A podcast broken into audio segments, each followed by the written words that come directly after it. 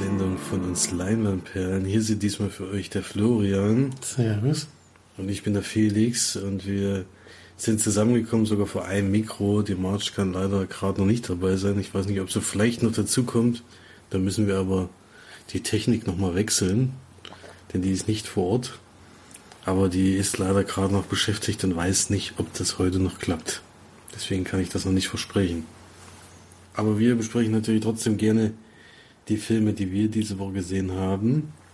Und beginnen aber jede Woche mit den Neustarts, die diesmal am 2.8. stattfinden werden. Also zum ersten Mal im August diesen Jahres. Und da kommt gleich als erstes ein Film, der, auf den ich mich persönlich sehr freue, nämlich Mission Impossible Fallout. Action-Vollwerk mit Tom Cruise als Geheimagent Ethan Hunt, der selbst unmögliche Geheimmission mit spektakulären Stunts und überraschenden Gadgets bewältigt. Ja, so der einfallsloseste Text, den ich jemals gelesen habe zu einem wirklich guten Actionfilm. Also das ist äh, für mich keine Beschreibung für Mission Impossible. Sicherlich gibt es da spektakuläre Stunts und überraschende Gadgets, aber das sagt ja überhaupt nichts über den Film aus. Äh, bis jetzt habe ich sehr Positives über den Film gehört und ich, ich mag auch seit Teil 3 eigentlich bis, bis jetzt jeden Film sehr. Der zweite war damals echt schwach und der erste ist eher noch ein anderer Film wie jetzt. ist eher so ein Geheimagenten-Ding. Sehr ernst gemeint. Das haben sie dann ab Teil 3 ein bisschen abgewandelt. Als zweites haben wir Grenzenlos, romantischer Thriller von Wim Wenders über zwei Menschen in Extremsituationen, die über schier unpassierbare Grenzen hinweg versuchen, nacheinander zu reichen. Okay, mit Alicia Vikander und James McAvoy. Also Alicia Vikander sehe ich mir immer gerne an, äh, aber das klingt jetzt für mich nicht so nicht so spannend, muss ich sagen. Ich habe glaube ich noch gar nicht so viele Wim Wenders Filme gesehen, aber das ein sehr bekannter Regisseur ist. Aber es ist ein bisschen an mir vorbeigegangen bisher. Ja, dann haben wir schon als nächstes einen Sneak-Film, den ich gesehen habe, oder einen Film, den ich eben das nie gesehen habe, nämlich Destination Wedding, der Film mit Keanu Reeves und Winona Ryder, den habe ich letzte Woche besprochen, war auf jeden Fall ganz amüsant. Äh, kann man sich noch, kann man da nochmal nachhören. Dann haben wir noch ein italienisches Drama. Zu Hause ist es am schönsten. Im italienischen Drama trifft eine Großfamilie zur Feier auf einer Insel ein und muss böse Erinnerungen überwinden, als ein Sturm die Insel vom Festland trennt.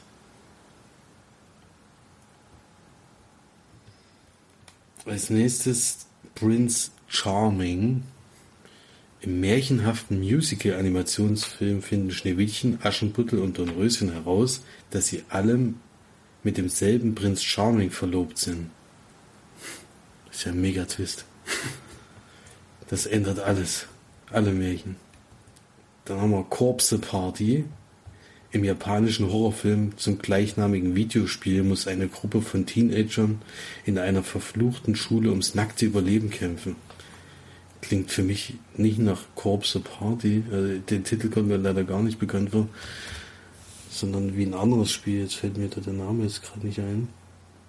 Kann sein, dass die das umbenannt haben, aber das ist ja schon sehr, sehr alt. Also ich glaube, es ist eher ein aktuelles Spiel, was wahrscheinlich gar nicht nach Deutschland gekommen ist. Also der Titel kommt mir überhaupt nicht bekannt vor. Dann nochmal 8.30 Uhr im Österreich Experimentalfilm von Laura Nasmüth und Philipp Leitner gerät ein Handlungsreisender in eine, eine Zeitschleife, der er nicht mehr entrinnen kann. Abspann. Wenn er da nicht entrinnen kann, dann ist es, haben wir ja schon alles gehört. Ja, das waren dann die Filmstarts vom 2.8. Ich denke mal, da war alles so ein bisschen dabei, von Animation bis Horror, von Action bis Wim Wenders und Komödien. Also ist für jeden was dabei und damit kann ich weitergeben an Florian mit den Filmcharts. Gibt es auch eine neue Nummer 1, Platz 5 ist immer noch Jurassic World. Hält sich leider in den Charts, auch wenn er nicht so gut sein soll. Platz 4, The First Purge.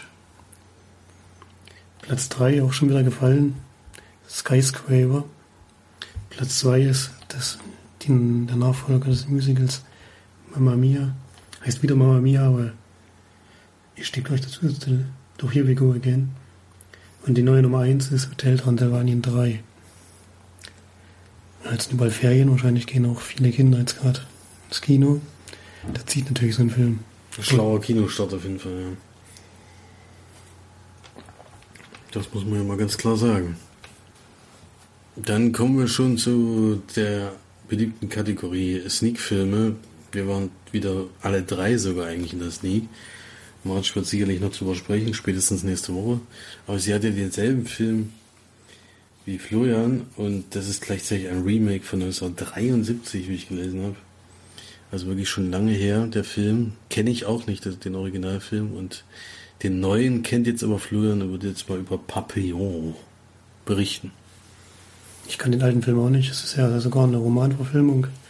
Bruder von Ereignissen. Der Mann, dem das passiert ist, hat halt ein Buch geschrieben darüber, über die Zeit.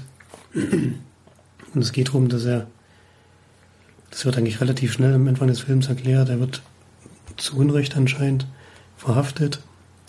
Ganz schnell auch im Eilverfahren, man so das Gefühl, verurteilt und soll nach Französisch-Guyana in ein Arbeitercamp oder Arbeitergefängnis, wie man das wenn man so nennen möchte, und wird dann dort überführt. Und wir sehen dann vor allem die Zeit erstmal auf dem Schiff, als es dorthin geht, da passieren schon die ersten Sachen. Und dann die Zeit auf der Insel, was dort alles ähm, mit ihm passiert. Und es gibt noch, also es gibt noch eine weitere Person in der Geschichte, die wichtig ist, mit der er sich am Anfang man kann nicht richtig sagen anfreundet, sondern er sieht in ihm jemanden, den er gebrauchen kann für, seine, für seinen Fluchtversuch, den er vorhat, den er auch die ganze Zeit vorbereitet und mit dem er dann sich sozusagen gut stellt, obwohl er auch Vorbehalte gegen, gegen ihn hat und während des Films entsteht dann aber auch so eine kleine Freundschaft, kann man sagen, zwischen den beiden, weil sie halt wirklich auch sehr, sehr viel durchmachen, denn man muss sagen, in diesem Gefängnis sind schon wirklich sehr harte Zustände Erstens mal muss man halt sehr hart arbeiten dort. Und wenn man halt Fehlverhalten an den Tag legt, dann wird man auch sehr drastisch dafür bestraft. Also man nicht sagen, das kommt in dem Film auch mehrmals vor. Und nimmt einen auch so ein bisschen mit, muss ich sagen. Mir hat der Film ziemlich gut gefallen. Das Regie, Michael Noah, der hat noch nicht mal Wikipedia-Eintrag, also hat wahrscheinlich auch noch nicht so viel gemacht bisher. Hauptrolle spielt Charlie Hannan, und Rami Malek ist auch noch sehr nett, die zweite sehr wichtige Figur im Film. Die haben mir beide gut gefallen. Ich kannte Charlie Hunnam noch nicht.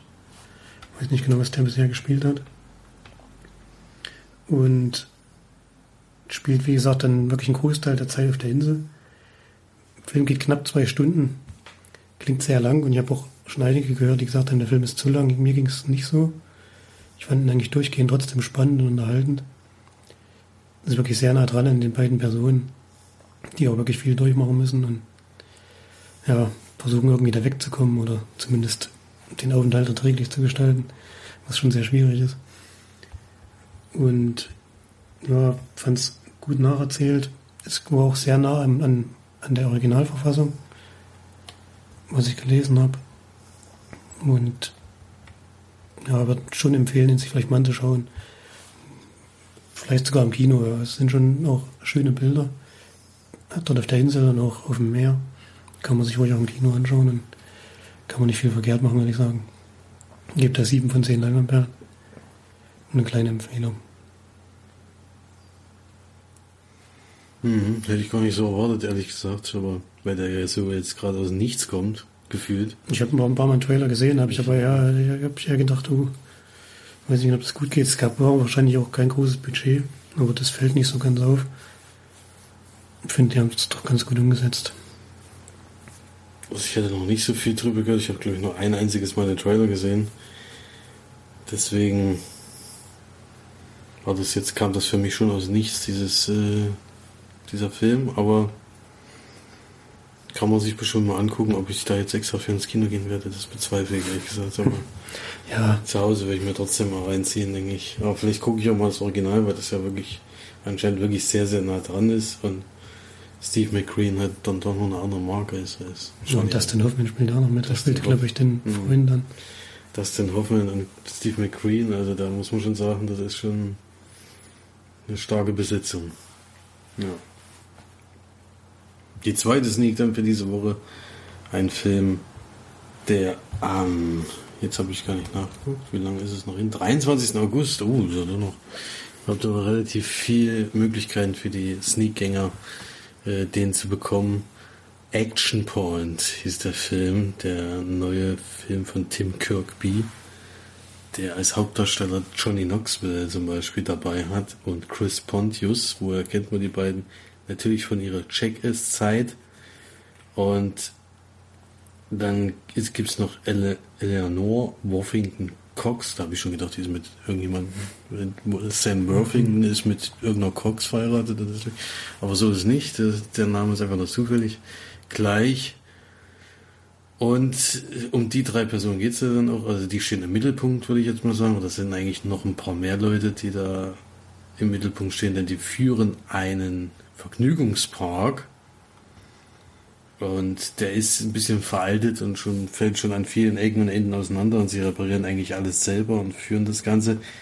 Der Johnny Knoxville ist so der Chef des Ganzen und dann macht in der Nachbarschaft aber ein neuer Vergnügungspark auf, der natürlich alles besser macht als äh, größer, besser, schöner.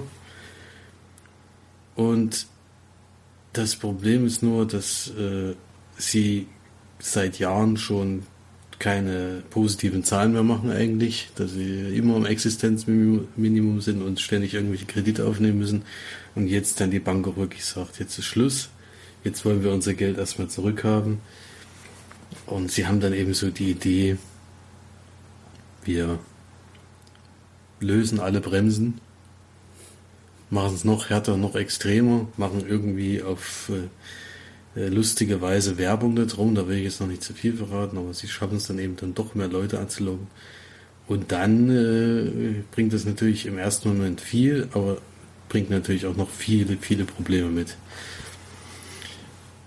Äh, es ist sozusagen so ein Rückblick, den der Johnny Knoxville als Opa seiner Enkelin erzählt, um ihr zu erklären, dass ihre Mutter nicht immer so ja, so engstirnig und so stur und so, ja, klar strukturiert war, sondern dass sie eben auch eine Vorgeschichte hat, wo eben sie auch ein junges Mädchen war und alles so ein bisschen ja, offener betrachtet hat als jetzt. Also sie ist so schon so eine sehr strenge Mutter, was, was der Enkelin ziemlich zu schaffen macht. Das ist so eine Art Rückblick dann und das spielt dann in den 70er Jahren, glaube ich. Ja. Ähm, es ist nicht nur, dass die Jackass-Macher mitspielen, sondern es ist wirklich so gemacht, dass diese Stunts, die in dem Film vorkommen, tatsächlich selbst auch gemacht wurden. Es sind keine CGI-Effekte, sondern die haben wirklich ganz schön auf die Mütze gekriegt, alle. Das muss man schon echt zugeben. Sogar die jungen Darsteller, die da dazukommen, sind ja nicht nur welche, die früher auch mal bei Jackass äh, einen an der Waffe hatten, sondern auch jetzt jüngere Leute, die da sich wirklich bereit erklärt haben, da äußerste Schmerzen da zu ertragen, um da lustige Szenen zu machen. Ähm, es hält sich aber noch einigermaßen in Grenzen, finde ich, dass man, dass man dann sagt, nicht so wie bei Chickes, wo man echt gedacht hat, wie haben die das überhaupt äh, jedes Mal ohne Knochenbruch überstanden, obwohl es ja auch eine Szene mit Johnny Knoxville gab, wo ich denke, im Normalfall kannst du eigentlich nicht da einfach wieder aufstehen und weiterlaufen, aber irgendwie kriegt er das doch hin. Die Geschichte an sich ist relativ belanglos, muss man leider sagen. Es kommt ja noch so eine Tochter-Vater-Geschichte dazu, um irgendwie ein bisschen Dramatik reinzubringen, was absolut überflüssig war. Also das äh, war total unnötig. Es geht im Endeffekt nur um den Park, wie der Park sich erhält und um ein bisschen Spaß dabei. Mehr ist es eigentlich nicht. Gibt dann auch noch so lustige Szenen, äh, wo sie eben Hauptzüge und sowas machen, um eben an, an Materialien für den Park zu kommen und sowas. Das gibt's auch noch. Aber im Endeffekt lebt das schon von diesem Check-S-Machart, wie man das eben früher so kennt und wie heftig das manchmal ist. Ja. Ob man das jetzt besonders lustig findet oder nicht, weiß ich nicht. Ich gehöre jetzt nicht zu denen, die jetzt dauerhaft gelacht hätten, aber es gab schon ein paar Szenen, wo ich lachen musste. Er verzichtet aber leider auch nicht ganz auf äh, Humor, den ich nicht lustig finde, leider. Also es gibt natürlich wieder Szenen, wo sich jemand übergeben muss und es gibt natürlich wieder Toilettenszenen, wo ich denke, das ist inzwischen so überholt, das muss doch dann jetzt auch langsam mal klar sein, dass es nicht mehr lustig ist. Aber er schafft es immerhin, mich auf eine gewisse Art zu unterhalten und deswegen würde ich den im Mittelfeld auf jeden Fall ansiedeln. Also es ist kein Totalausfall für die Sneak, es ist auch kein überragender Film. Man muss sich nicht ärgern, wenn, man kommt, wenn er kommt, aber das ist das Kriterium, sage ich irgendwie in letzter Zeit ziemlich oft. Eigentlich ist das schade drum, weil es dann doch, äh, der Film bietet eigentlich nichts, dass man den jetzt unbedingt sehen müsste. Deswegen von mir 5 von 10 Leinwandperlen für die paar Lacher. Aber wenn die nicht gewesen wären, wäre es noch deutlich drunter gewesen. Ja. So viel zu Action Porn. 23. August, also wer Jackass früher cool fand und dieses Erlebnis ein bisschen wieder haben will, der kann da ruhig mal reingehen, aber man sollte nicht zu viel erwarten von dem Film. So, jetzt haben wir einen Überraschungsgast, oder ich hatte es ja schon am Anfang der Folge angekündigt. Es könnte sein, dass March noch zu uns stößt. Jetzt, nachdem wir die beiden Sneaks gesprochen haben, hat es tatsächlich geklappt. Und da passt es gerade ganz gut, dass March noch was zu Papillon sagen könnte, den Florian ja schon ausführlich für uns besprochen hat. Ausführlich? Was so lang oder was? nee, so lang war es nicht. Aber wir hatten schon länger drüber gesprochen, ja. Gut, dann erstmal Hallo an die Hörer und die Fans. Ähm, I'm back. Gott. ähm, ja, ich freue mich natürlich, dass ich auch wieder teilnehmen darf beim Test. Und hatte am Montag, wie Florian natürlich auch, wie immer, Papillon der Sneak. Und ähm, meine Meinung spiegelt sich, glaube ich, so ein bisschen auch in der von Florians Meinung wieder. Ich glaube, wir haben uns da zumindest recht ähnlich äh, Film geäußert, nur dass es bei mir eben so ist, dass ich fand, dass er relativ lang ging, also dass er ganz schöne lang, äh, Längen hatte. Ich kenne den Originalfilm nicht, deswegen weiß ich jetzt nicht, wie genau er jetzt äh, am Original lang geht. Allerdings fand ich, ähm, es waren eben Szenen drin, die man so auch aus anderen Filmen kennt, wo es jetzt nichts Neues war, beispielsweise mit dem Einzelhaft und so weiter. Und ähm, ja, das hat mich alles dann nicht so 100% überzeugt und dadurch kam mir der Film sehr lang vor obwohl er anfangs wirklich ziemlich zügig ist und dann äh, einfach an Fahrt abnimmt, was ich ein bisschen schade finde. Ansonsten fand ich es sehr, sehr interessant und nimmt einen ja auch immer mit, sowas zu sehen. Ähm, deswegen, das kalt lässt ja ist irgendwie eiskalt.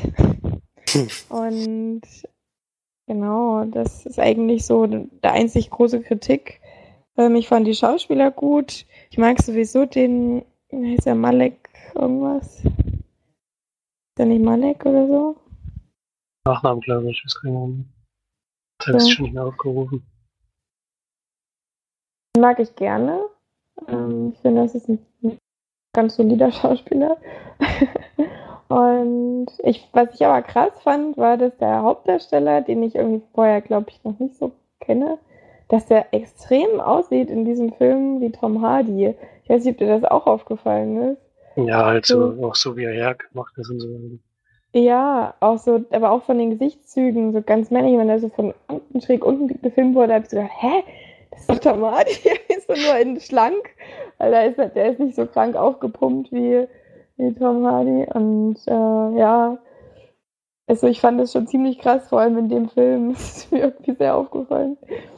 Ja, ansonsten war es ein Film, den man gut in der Sneak gucken konnte und den man jetzt, glaube ich, nicht bereut gesehen zu haben und da so sechseinhalb von zehn Leinwandperlen geben, war jetzt nichts atemberaubendes, aber was, was man sich mal anschauen kann.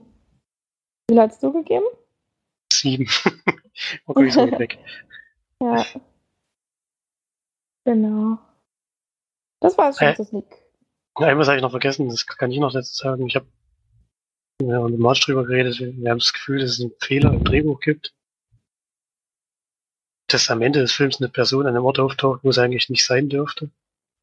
Das habe ich im Nachgang gehört, dass der Film in Deutschland um 10 Minuten oder so gekürzt wurde. Also kann es sein, dass die Erklärung in dem, was ich sehr seltsam finde, dass es überhaupt gemacht wurde und ich weiß warum, dass in den zehn Minuten erklärt wurde, warum es am Ende passiert ist, das kann ich natürlich jetzt nicht, nach, nicht nachprüfen oder so. Aber es war wirklich sehr, sehr auffällig, dass, dass das auch keine Erklärung dafür gab, warum das passiert ist. Da ging es ja auch so wie mir, ich war da ein bisschen irritiert, ehrlich gesagt. Mhm. Genau, ja, also das ist auch, ich denke wirklich, dass das weggeschnitten wurde, weil sonst, äh, ich meine, es basiert ja auch auf einer wahren Geschichte, es wäre schon komisch, wenn sie den Charakter einfach reinschreiben oder, oder vielleicht was nicht aufklären. Am Ende ist irgendwie ein bisschen komisch. Vielleicht haben sie gehofft, dass keiner so drauf achtet oder so. ähm, aber uns fällt es dann irgendwie schon auf. Ja, ansonsten war es ein solider Film, fand ich. Soliden Schauspieler. Ja, Solid ist, glaube ich, heute mein Lieblingswort. genau. Dann machen wir weiter mit den gesehenen Filmen. Und Florian hat diese, diese Woche anscheinend viel Zeit gehabt. Zumindest hat er einiges geschaut. Und äh, kann deswegen auch mal anfangen mit äh, einer Filmbesprechung.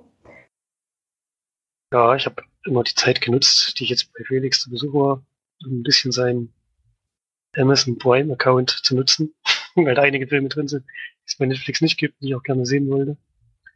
Einer davon ist Matter, Ausrufezeichen, der wirklich so geschrieben wird, der Titel. Das ist ein Film von Darren Aronofsky, Felix hat wir schon mal besprochen. Den kann ich es ein bisschen kürzer machen. Hauptrollen Jennifer Lawrence, Javier Bardem. Beiden spielen ein Ehepaar. Und er ist Dichter und sie ist eine Hausfrau, die aber auch das Haus renoviert oder wieder mit aufgebaut hat. Es wurde nämlich bei einem Brand zerstört. Und die beiden lieben, leben sehr abgeschieden, sehr ruhig. Und eines Tages klopft jemand an der Tür, das ist Ed Harris, ich kann keine Namen nennen, die haben alle keine Namen im Film. Deswegen kann ich nur die Schauspieler nennen.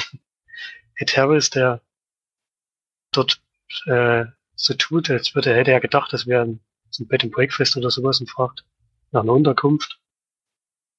Es kommt aber ziemlich schnell heraus, dass er schon weiß, bei wem er sich da eingeschlichen hat.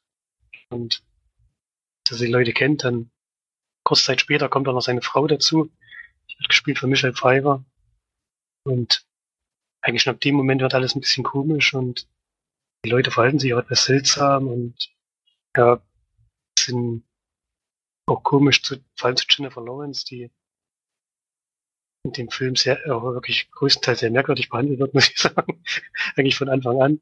Und ja, das Ganze spitzt sich dann während des Films immer mehr zu und es kommt immer mehr, mehr Personen dazu, die in, in das Haus mit hinein dürfen, seltsamerweise, aber da will ich jetzt noch gar nicht so viel verraten. Und zum Ende hin, ja, man kann sich ja noch sagen, dreht der Film dann völlig am Schlappen. was, da, was da noch passiert, ist weder irgendwie nachvollziehbar noch erklärbar, für mich zumindest. Also es ist alles äh, sehr, sehr skurril und auch wirklich komisch anzuschauen, weil dann auch Szenen dabei sind, die ein bisschen abstoßend sind und ja, weiß auch nicht, wie man den Film so richtig besprechen soll. Er ist halt wirklich extrem sperrig und ich glaube auch nicht, dass man wirklich dahinter steigen kann, was der Regisseur jetzt damit aussagen wollte. Zumindest ich konnte es nicht. Und mochte bisher Filme von ihm, aber der hier hat mir gar nichts gegeben im Endeffekt. Weil er halt eine Rasur wirklich so durchdreht am Ende. Also, ich weiß auch nicht, wem ich das empfehlen soll, diesen Film zu schauen, der vielleicht da jetzt noch irgendwie versucht, psycho, äh, psychologisch oder philosophisch oder irgendwas da versuchen, versucht reinzulesen. Ich habe das dann irgendwann aufgegeben und habe das einfach nur noch dann Ende geschaut halt. Aber weiß auch gar nicht, wie ich den Film bewerten soll und würde eher abraten davon. Hm. weiß nicht, es sind tolle Schauspieler und die spielen auch gut, aber die Geschichte ist wirklich nicht empfehlenswert. Für mich zumindest. Und gibt da jetzt mal drei von zehn Leinwandperlen, aber das ist ja wirklich ins Blaue geschossen. Ich weiß nicht, wie ich das bewerten soll, was da passiert ist.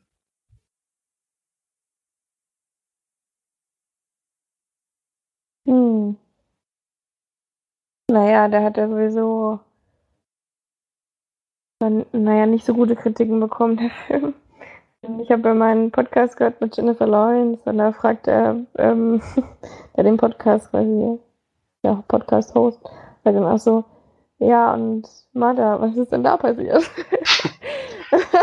ich frage mich dann auch immer, wenn die dann den Film sehen und sie sieht dann den Film, wie der im Endeffekt geworden ist, ob die dann überhaupt weiß, warum die das gemacht hat oder so, und warum die die einzelnen Szenen gespielt hat und wie das überhaupt alles zusammenpassen soll. Weil das naja, also sie hat erzählt, dass ähm, sie war ja scheinbar auch mit ihm eben zusammen, ne, das, äh, naja. Hm. Ähm, und dass sie eben die Vorfilme alle grandios fand. Und es ist ja ganz oft so, dass Filme einfach komplett durcheinander gedreht werden. Naja, deswegen sage also ich ja, ich denke mal, die wussten vielleicht gar nicht, was das werden soll. Ich denke es auch nicht. Und ich denke wirklich, dass sie dachte, dass, oder dass sie das Gefühl hatte, dass da wirklich so was Großes und Ganzes dahinter ist mit so einem krassen Plan und so wie es halt sonst eigentlich in seinen Filmen zumindest in ihren Augen ist. Und ähm, glaube schon, das kann man ihr jetzt nicht vorwerfen. Und wenn sie darauf Bock hatte, dann ist das ja auch gut. Sie will ja auch mehr noch solche Indie-Filme äh, Filme machen. Sie will auch gern, zumindest in dem Podcast gesagt, dass sie eine äh, eigene Produktionsfirma gründet, wo sie Indie-Filme produziert, die dann auch selber mitspielen kann und so. Das nur alles dann wirklich passiert, weiß man ja nie, aber zumindest hat sie da schon so ein bisschen ein Fable für, würde ich jetzt mal sagen. Zumindest klingt es so.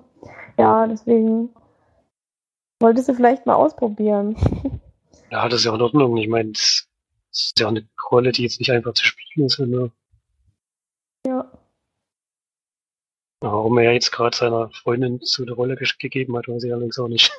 nee, die waren, das ist ja während der Dreharbeiten Ach so, ja. Okay. Das, ist, äh, das war nicht vorher. Okay, ja. Nachdem, ja. sie den Film, nachdem sie den Film gesehen hat, war es wahrscheinlich wieder beendet. Hätte ich auch gemacht. Ja. Hm. Hey, Marsch, äh, guck den dir nicht an. Nö. Ja, es wird mich schon mal interessieren. Vor. Mich schon mal interessieren, ob es irgendeinen irgendein Hörer gibt, der mir sagen kann oder uns sagen kann, was dahinter jetzt so der tiefere Sinn war oder so, weil ich würde dem Regisseur jetzt nicht unbedingt unterstellen. Oder vielleicht wollte er auch einfach nur schocken, das kann auch sein. Das weiß ich natürlich nicht. Es sind halt manche Regisseure, die immer so experimentell sind, dass am Ende selber nicht mehr wissen, was ihr Experiment eigentlich war. Ja, ich würde schon sagen. eigentlich der nächste Film, den wir zusammen besprechen können, perfekt dazu, weil man da auch nicht so genau weiß, was eigentlich der Regisseur zumindest beim Originalfilm wollte. Ähm, er selbst wusste es zwar wahrscheinlich schon, aber alle, die es dann geschaut haben, eher nicht. ähm, hat es jetzt schon eine Punktzahl? Ja, 3 von 10 hat es gesagt, ne? Ja.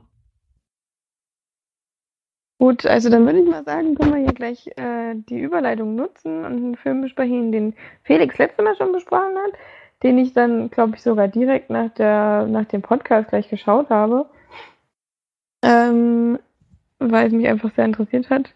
Und zwar habe ich äh, und Florian, wir haben beide The Disaster Artist geschaut. Und ja, ähm, die Filmbesprechung oder ähm, den Inhalt braucht man, glaube ich, nicht so intensiv wiedergeben. Es geht eben um den Film The Room der damals, ähm, wann war das? Ich habe schon wieder vergessen. 2004. Also 2002 haben sie glaube ich, gedreht.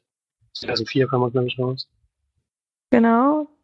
2002 quasi gedreht wurde von ähm, zwei jungen, aufstrebenden Schauspielern, ähm, die quasi nach LA gehen, um, um bekannt zu werden, es nicht ganz schaffen und dann ja, die selbst Zügel in die Hände nehmen und einen eigenen Film anfangen zu drehen. Und es geht aber überwiegend um den Regisseur, der The Room auch tatsächlich gedreht hat. Nämlich, der hat einen sehr schweren Namen. Tommy, Tommy ähm, Wiseau. Wiseau, genau. Und genau. Und da geht es eben um dieses wie es dazu gekommen ist, wie dieser Film gedreht wurde, vor allem eben auch um Tommy Wiseau als Mensch eigentlich ist und wie wenig man über ihn weiß. Und ähm, ja, was für ein Charakter er eigentlich ist. Und was für ein schwachsinniger Film das scheinbar geworden ist, dieser ähm, Room. Wir haben ihn, glaube ich, alle noch nicht gesehen. Ja? Nee, ich habe nur das gesehen, was man bei YouTube anschauen kann. So 20 Minuten oder so. Ich glaube, das reicht auch. Also ich habe mir auch diese Minuten angeguckt und ich habe dann festgestellt, dass den ganzen Film kann ich beim besten Willen nicht gucken. Mhm. Es ist quasi wie eine Art Mockumentary für Disaster Artist, ähm, wie dieser Film quasi entstanden ist. In den Hauptrollen sind ähm, James Franco und sein Bruder Dave Franco. Tommy, wieso spielt du das selber mit? Ja, habe ich jetzt auch gerade gelesen. Hä? Wer ist denn Henry? Gar nicht gecheckt. Naja, auf jeden Fall ähm, gibt es viele Gastauftritte auch, so, so jemand wie Seth Rogen, Zac Efron, Josh Hutcherson, Alison Brie, ja, die man auch schon kennt und ja, wie so eine kleine Rolle auch in dem Film haben. Denn mittlerweile ist es ja so, dass The Room eigentlich wahnsinnig gefeiert wird, der damit unfassbar viel Geld verdient, der anfangs wahnsinnig gefloppt ist, aber mittlerweile ähm, also anfangs sieht man ja auch, wie überhaupt alles losgeht, wie Christian Bale drüber spricht und andere bekannte Schauspieler ähm, und Comedians und so weiter, die ja sagen, wenn ja, wenn ein Film, der eigentlich so schlecht ist, so eine, so eine Aufmerksamkeit bekommt, dann ist es auch wieder gute Kunst sozusagen. Und ja, Wer die Filmbesprechung komplett hören will, kann ja bei der letzten Sendung nochmal reinhören. Da hat es Felix gut besprochen. Und komischerweise haben meine Brüder und ich da dann komplett den Film irgendwie ganz anders geschaut, glaube ich, weil ich fand den Film extrem witzig. Ich habe wahnsinnig viel gelacht. Und äh, meine Brüder komischerweise nicht. Also wenig, ich habe hab ganz wenig gemacht. Hm. Ich habe wirklich ja, gerade am Anfang des Films habe ich bei so vielen Szenen wirklich fast Tränen gesagt. So, ähm, wer den Film schaut, zum Beispiel die Anfangs die Theaterszene, fand ich so witzig. Und auch die Szene, wo sie dann Baseball spielen. Und ja, diese ganz, eigentlich fast alle Szenen, die am Set ähm, spielen, weil das alles so absurd und merkwürdig ist, dass ich immer, dass ich immer denke, das kann eigentlich gar nicht wahr sein, was die da zeigen. Und ich darüber dann quasi eher lache, ist das irgendwie ernst zu nehmen. Oder diesen, diesen Charakter eben ernst zu nehmen. Dass da überhaupt Leute mit ihm gearbeitet haben, ist schon ein Wunder. Und ja, ich fand den Film sehr, sehr cool. Ich habe ihn sehr gerne geguckt. Ich habe überhaupt gar keine Lust, The Room zu schauen. Wirklich überhaupt nicht. Ähm, weil ich glaube, dass das einfach eine einzige Quälerei ist. Und da war das jetzt schon wirklich eine gute Lösung, mal reinzuschnuppern in dieses Thema oder in diese Thematik. Ähm und bitte, Clemens, wenn du darüber nachdenkst, schenk mir den Film nicht. Weihnachten. Oder ich will den nicht haben. Auch wenn es ein cooles Geldgeschenk wäre, aber ich will nicht haben. Ich will wirklich nicht gucken. Ja.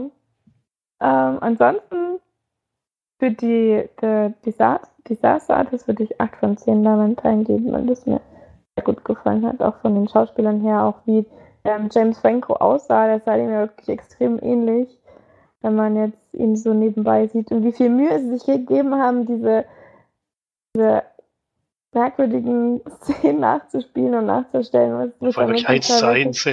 Ja, das wirklich teilweise eins zu eins war.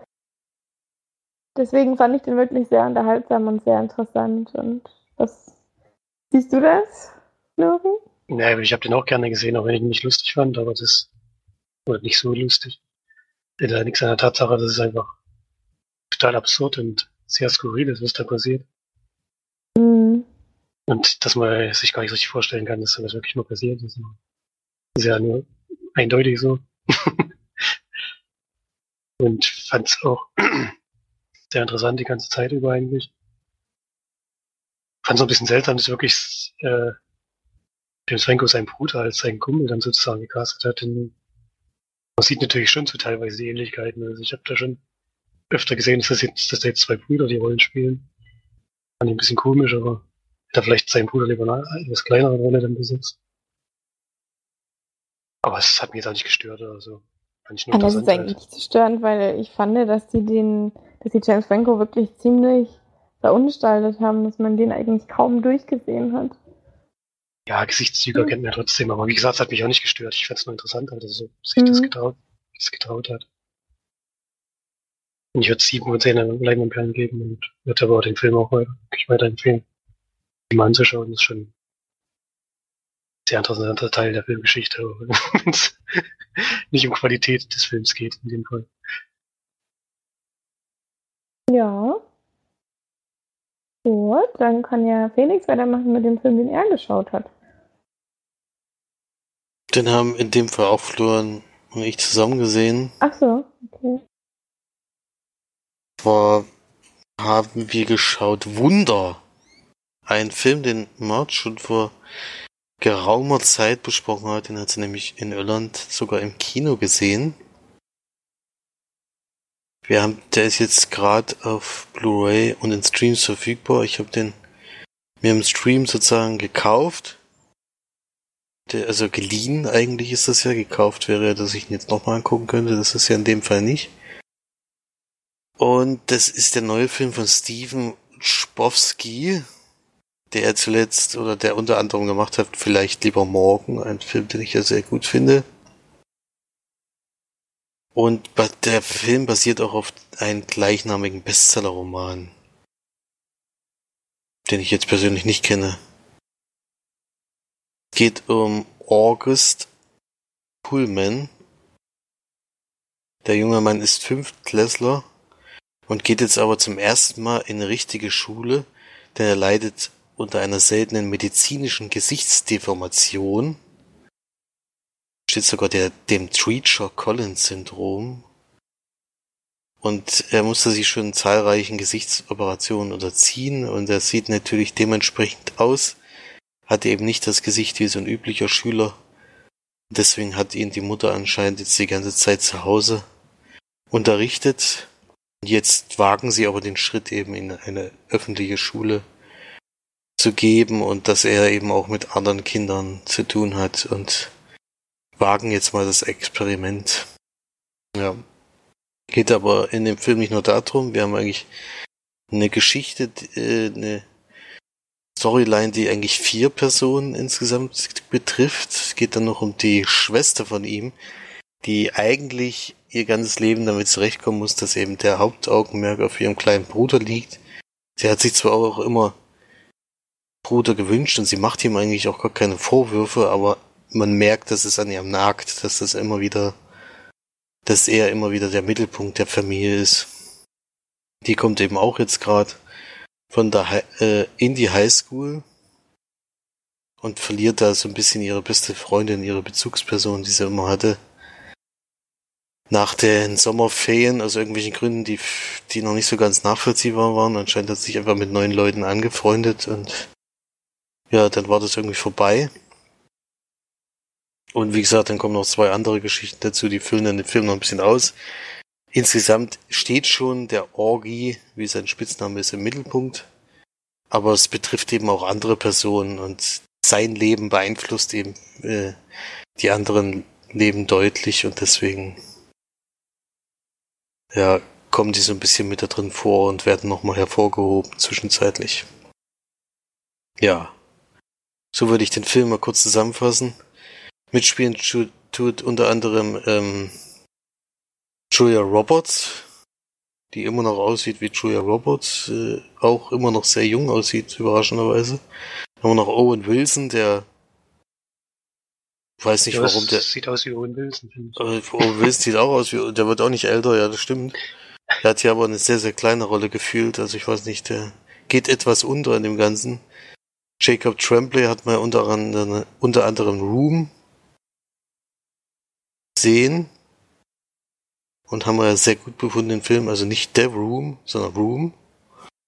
vielleicht jetzt hier dazu sagen, nicht, dass jemand denkt, wir-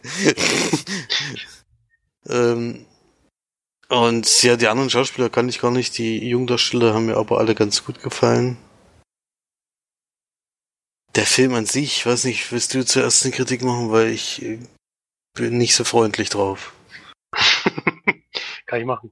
Äh, ich glaube, es ist ein großes Problem, wenn man den Film auf Deutsch schaut, habe ich zumindest das Gefühl, wir haben es gemacht. Ich äh, wollte es nicht im Original mit Untertiteln gucken. Wird sehr viel mit Voice-Overn gearbeitet, die das Synchro im Deutschen total, ich zumindest so bei den Jung Jungschauspielern so das Gefühl, dass die sowas halt wahrscheinlich noch nicht so oft gemacht haben oder so. Das war halt sehr emotionslos und konnte gar nicht so richtig die vielleicht Dramatik des Films widerspiegeln. Das mh, ist schon ein großes Problem, denn man hat das Gefühl, so die ganz großen Problemfelder im Film gibt es eigentlich gar nicht.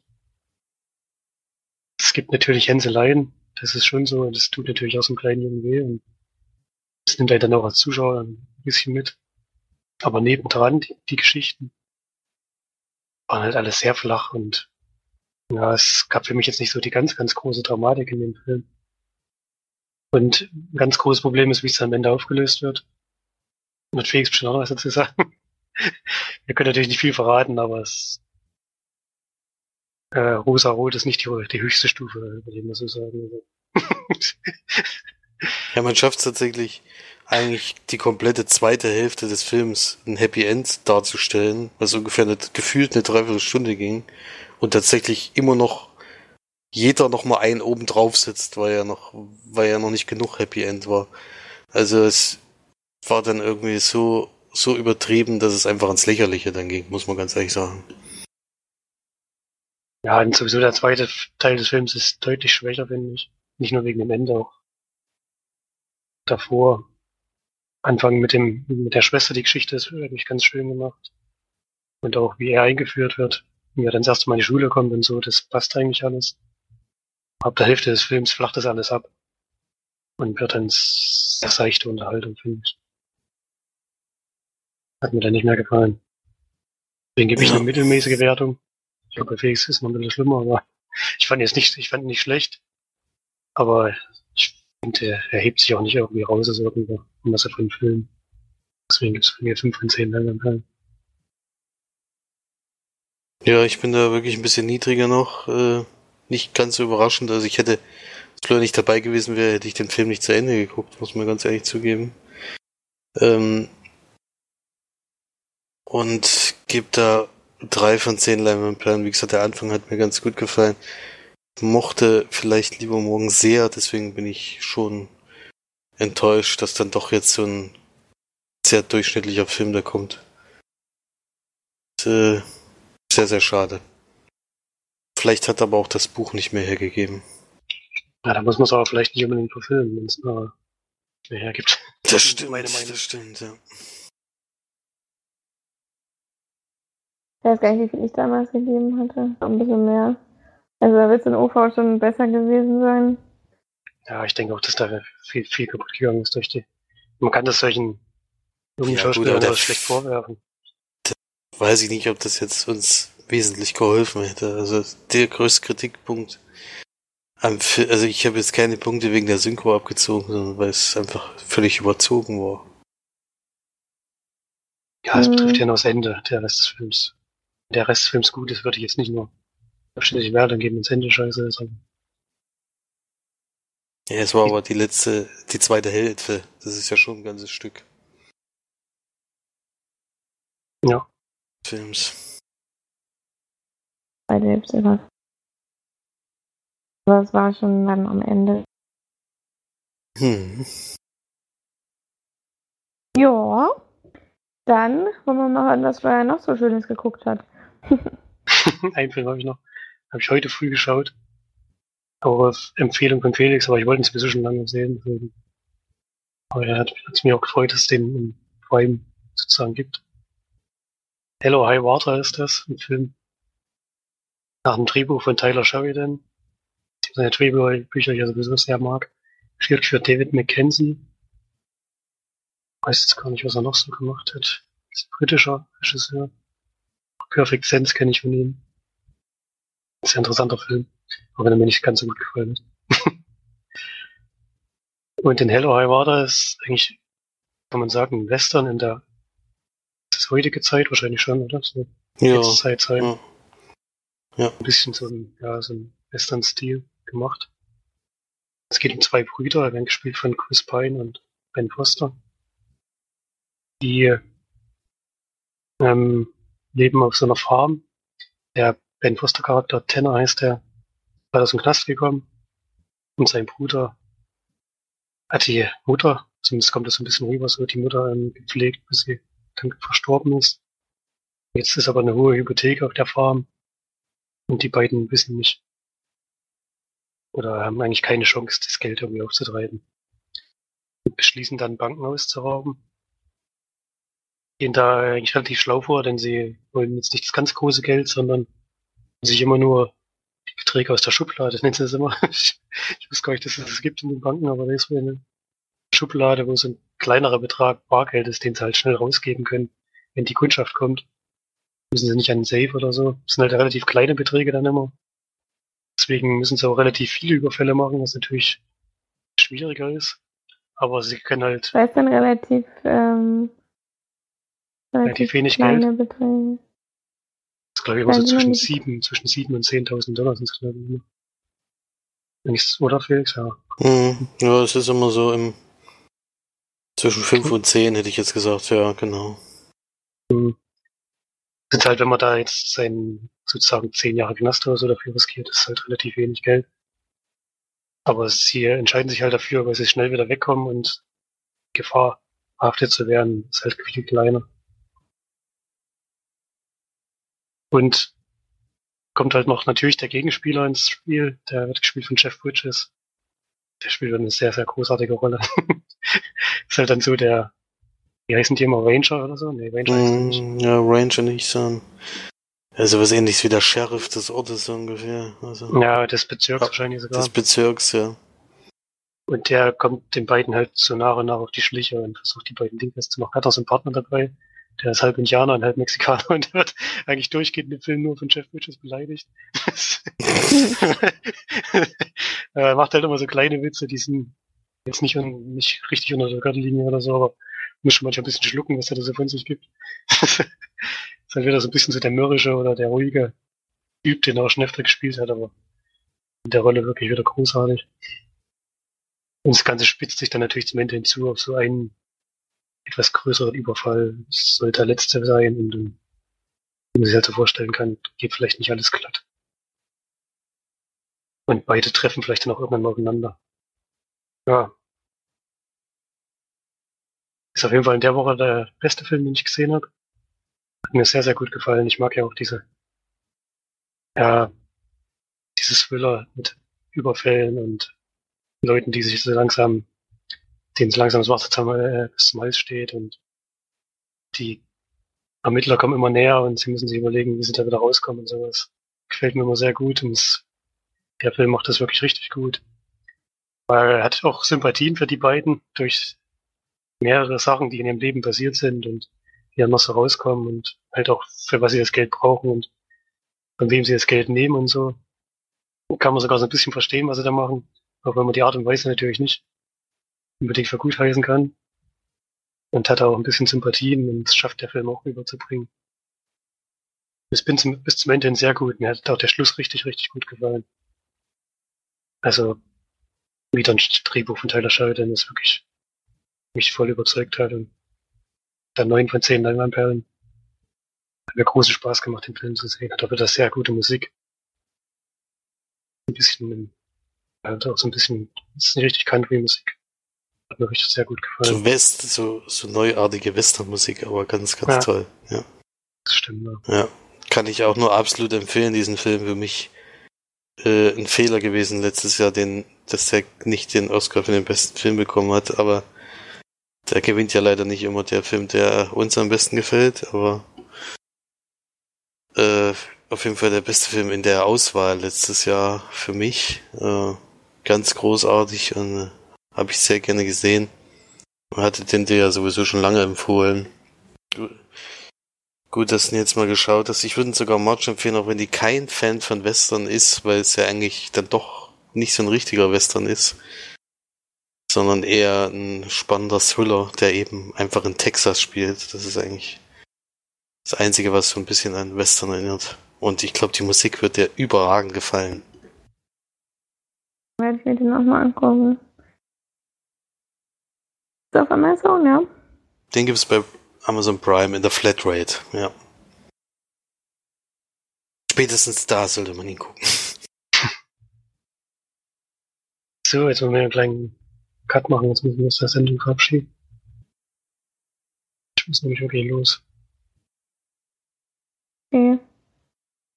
Marge, hast du noch was zu besprechen, oder? Der March hat auch noch, hat er heute noch was geguckt. Achso, ja. Heute ist ein äh, Podcast des Kommen und Gehens. geht Schlag auf Schlag. Der Kandidat hat das, ja. Ja, und der Technikänderung auch noch. Also wir hatten heute alles drin im Podcast. Ja. Genau. So. Na dann, fahr gut heim, komm, äh, komm gut heim, falsches wollte ich meine ich. Und dann nächste Woche, genau. jo, und viel Spaß noch. Und Danke, tschüss. kommt ja noch ein guter Film, glaube ich. Wenn ich es richtig mitbekommen habe. Alles klar, bis dann. Ciao. Tschüss. Dann kommen wir zu dem letzten Film, den wir besprechen für heute. Und zwar habe ich mir einen Film angeguckt, der mir schon sehr lange immer ans Herz gelegt wurde von Felix und auch von Florian, ähm, der auch schon zweimal besprochen wurde dadurch hier im Podcast. Ähm, jetzt habe ich ihn auch endlich angeschaut, vor allem weil er eben bei Amazon Prime war, was ich gar nicht wusste. So habe ich mir A Monster Calls angeschaut, beziehungsweise sieben Minuten nach Mitternacht. Ähm, ein Film von einem Regisseur, Einem spanischen Fall, ne? spanischen Regisseur, Re- Regisseur, A.A. Bayona. Der hat sonst schon irgendwelche schönen Sachen gemacht. Mein Handy ist gerade irgendwie total albern mit mir.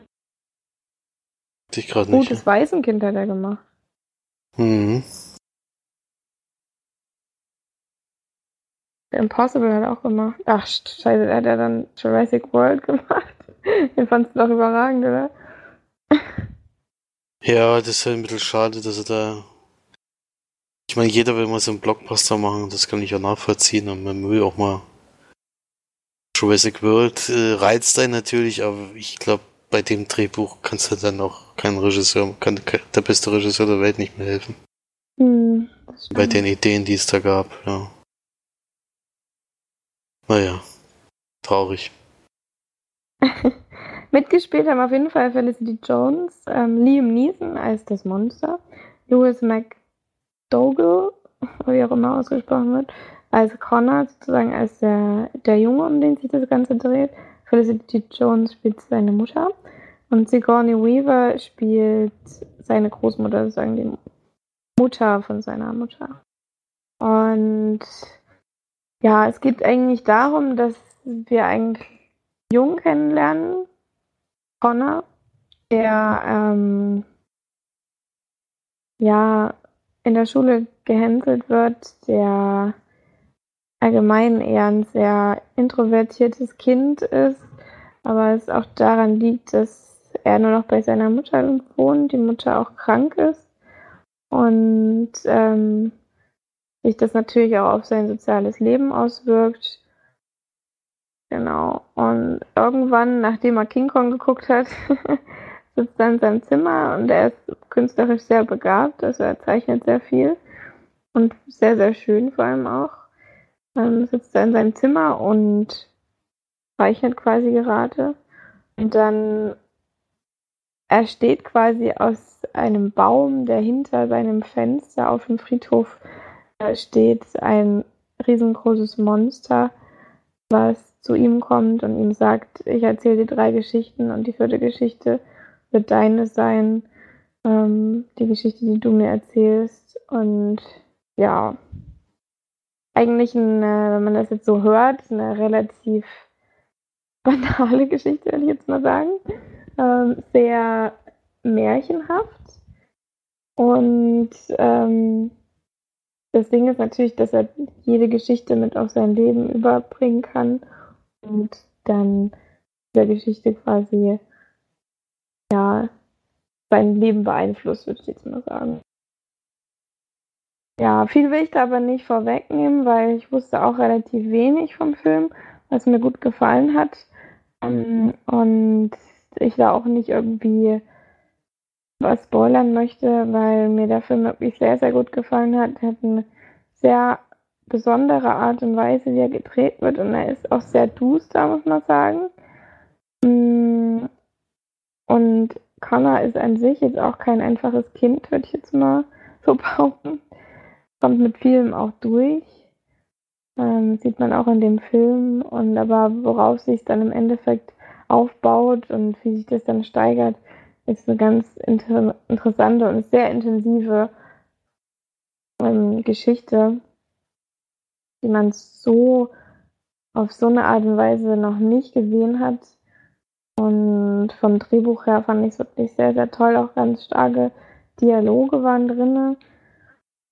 Ähm, deswegen hat mir der Film wirklich sehr, sehr gut gefallen. Nur muss ich sagen, dass mir bei dem Film das letzte Ende, Ende nicht gefallen hat.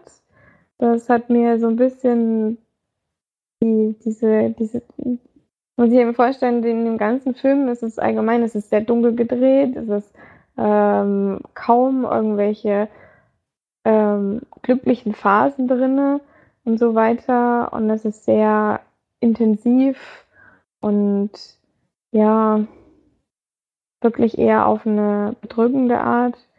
Und das hätte sich bis zum Ende hin, finde ich, weiterziehen sollen.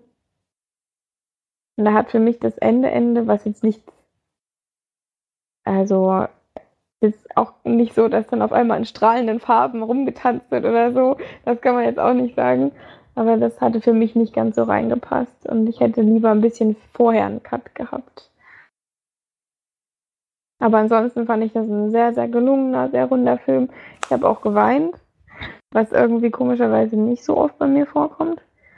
Hm, deswegen zeigt mir das auch, dass mich der Film wirklich sehr reingezogen hat. Und ähm, ja,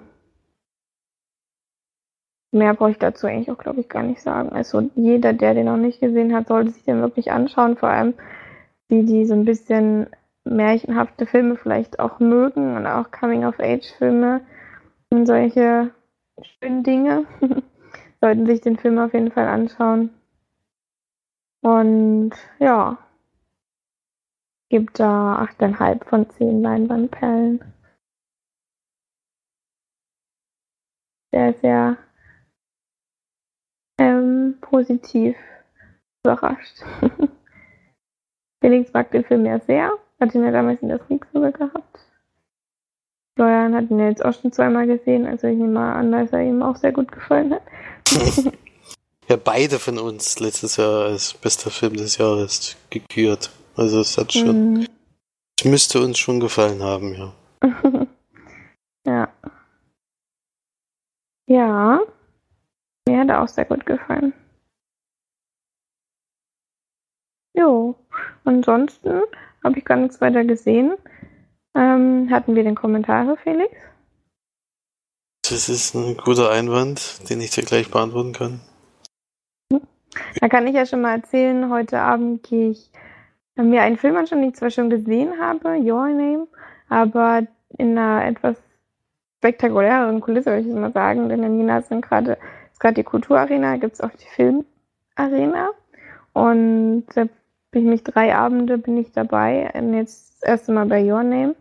Kann ich ja nächste Woche auch noch mal kurz was zu sagen. Damals habe ich ihn ja in Originalton mit englischen Untertiteln geschaut. Heute schaue ich ihn dann auf Deutsch. Und freue mich ehrlich gesagt sehr, sehr drauf, weil ich den Film wirklich super fand. Und ich ihn sehr gerne nochmal sehe, vor allem auch in so einer besonderen Kulisse. Habe ja. ich genug Zeit überbrückt, überbrückt, oder? Ja, hast du. Es gibt nur einen Kommentar vom Erik. Mhm. Und auch einen sehr kurzen Kommentar, nämlich aus dem Nichts und der Disaster Artist, Artist sind jeder auf ihre Weise absolut großartige Filme. Mhm. Das äh, kann ich jetzt bei Aussehen nichts nicht direkt sagen, aber Disaster Artist ist auf jeden Fall ein sehr sehenswerter Film, das stimmt allerdings. Ja, das ist korrekt. Sollte man auf jeden Fall gesehen haben. Auf jeden Fall, ja. Vor allem Menschen oder Leute, die Kino und Film mögen, sollten sich auf jeden Fall Artist anschauen. ja, das stimmt. Super, dann vielen, vielen Dank fürs Einschalten. Und ja, dann hören wir uns ja nächste Woche wieder. Bis dahin, tschüss. Tschüss.